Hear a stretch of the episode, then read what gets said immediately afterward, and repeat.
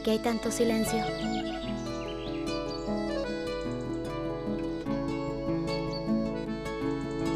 José. No sabía que le gustaba tanto mi muñeco. ¿Qué hacemos, Lucía? No vamos a poder jugar a nada. Les puedo contar un cuento. ¿Les parece? Bueno, dale. Vengan más cerca, así no despertamos a José. Creo que este cuento les va a gustar. Juanita es como Pulgarcita, idéntica. La mamá trabaja, por eso a veces la cuida la nona.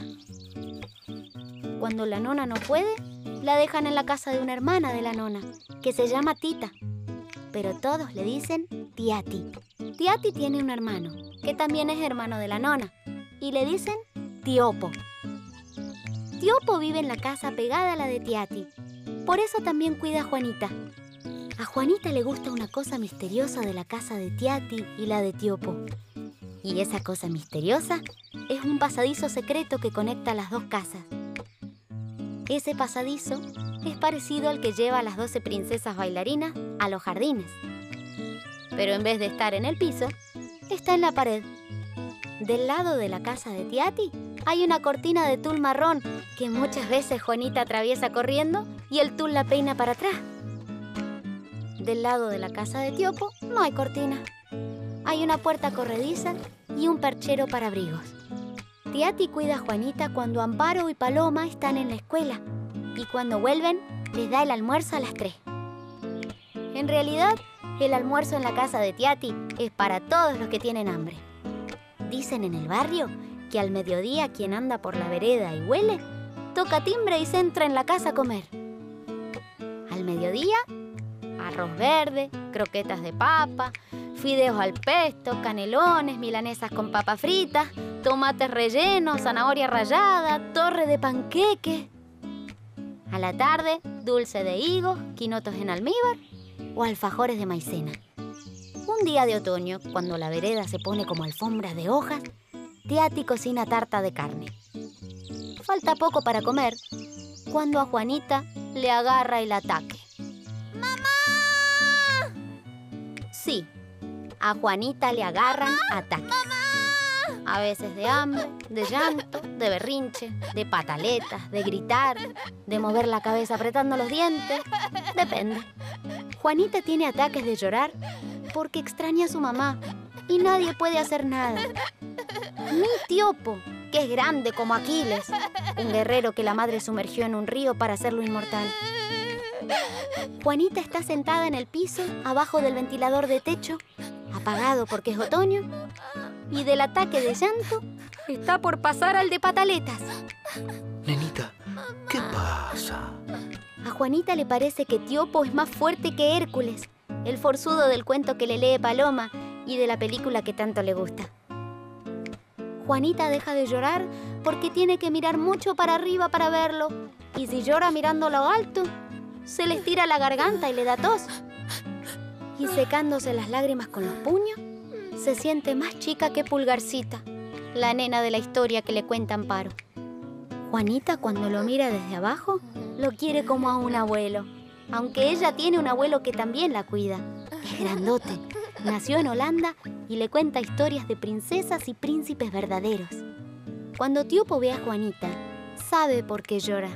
Sabe que tiene sueño, porque él también quiere dormir, porque los dos se levantaron temprano. Y si él, que es grande, cuando llega el mediodía desfallece de hambre, es de imaginar que a Juanita le pasa igual. Por eso la lleva a su casa. Y pasan por el tul que nadie corre y parecen fantasmas marrones. Ella, sentada sobre la mesa, mira cómo prepara una picada con queso y fiambre. ¿Me das chicle?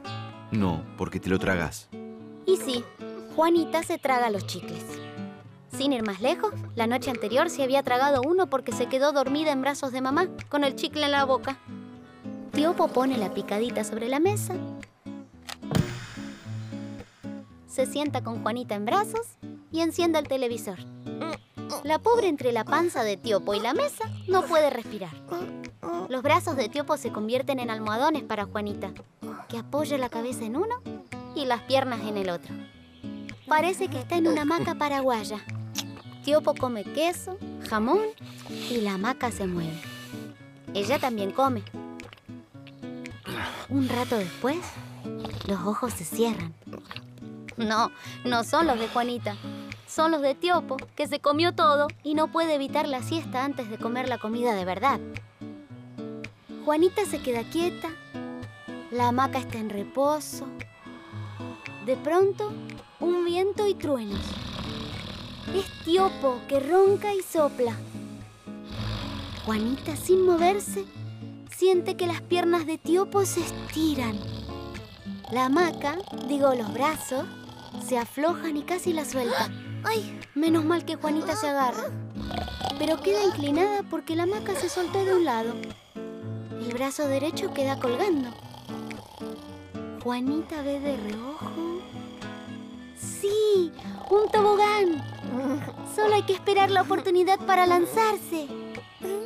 Lo intenta una vez y Tiopo reacciona apretándola con el brazo izquierdo. Luego se afloja de nuevo. Se le abre la boca y otra vez el viento, los truenos. Juanita imagina que está en el medio de una tormenta. Quiere incorporarse, pero Tiopo la agarra y le dice... Dormite un ratito, nenita. Dale. Y lo intenta una tercera vez. La mano de Tiopo se abre y Juanita puede deslizarse como en el tobogán de la plaza. Cuando llega al piso, gatea para salir de debajo de la mesa. Y le pone a Tiopo el oso de peluche que le había regalado la madrina. Él lo agarra fuerte. Se le abre la boca y otra vez el viento, los truenos. Juanita va en cuatro patas hasta la alacena. Abre las puertas y va a acomodar. Pero para acomodar hay que sacar todo. Y empieza por los platos, sigue por las ollas, los recipientes de plástico. Tiene cuidado de no hacer el menor ruido. Pero para acomodar, acomodar, lo que se dice acomodar, es imposible no hacer ruido. Y sigue sacando todo. De golpe, un trueno o un ronquido. Una tapa de olla se va enojada por el piso. Gira hasta los pies de Tiopo y cuando choca con los zapatos, ruido a metal es infernal. Juanita tiene que taparse los oídos. Tiopo se despierta. El peluche vuela por los aires. ¿Ah? Mira para todos lados. ¿Ah? Cuando comprueba que no tiene a Juanita en su brazo, sale corriendo a buscarla. Casi la pisa, porque ella está entre todos los platos y las ollas en el suelo, pero no la ve. Tiopo sale por la puerta de adelante y la deja abierta. Juanita ve desde atrás de una olla todo lo que sucede en la vereda. Menos mal que quedó atrás de la olla que se usa para los fideos del domingo cuando vienen todos. Juanita no entiende por qué Tiopo grita y Tiati llega con el delantal puesto y los dos se agarran la cabeza. Ah, no. La tarta de carne está lista. Ah, no. Están por llegar Paloma y Amparo. No. Todos asustados. Ah, Vienen los vecinos Se perdió Juanita. y todo el barrio la busca. Juanita, que nunca deja que le aten el pelo y parece que la peina el viento norte, se mira en la olla y así con los pelos revueltos, se sonríe. Los grandes arman cada lío. Vuelve a observar el alboroto, pero no se anima a hablarles porque no quiere asustar más. Y se pone un dedo en la boca porque no encuentra el chupete. Juanita. Juanita, Juanita. Tiati casi llora. Te dije que la cuidaras. Esther, la vecina, dice que hay que avisar. ¿A quién?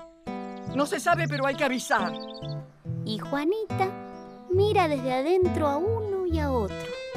De pronto, de la puerta secreta y del perchero de abrigos viejos, salen Amparo y Paloma. Las dos pasaron frente a Tiopo y Tiati, entraron por la casa de Tiati, cruzaron el pasadizo, se peinaron con el tul y nadie las vio. Saludan a Juanita, que sigue atrás de la olla. Y Juanita, ahora que está con sus hermanas, está feliz. Y entonces se anima y le dice a Tiopo, que no la mira porque está preocupado, pero se da cuenta que alguien le toca la rodilla. ¿Dormiste bien? ¿Está? Comemos comidita de Tiati.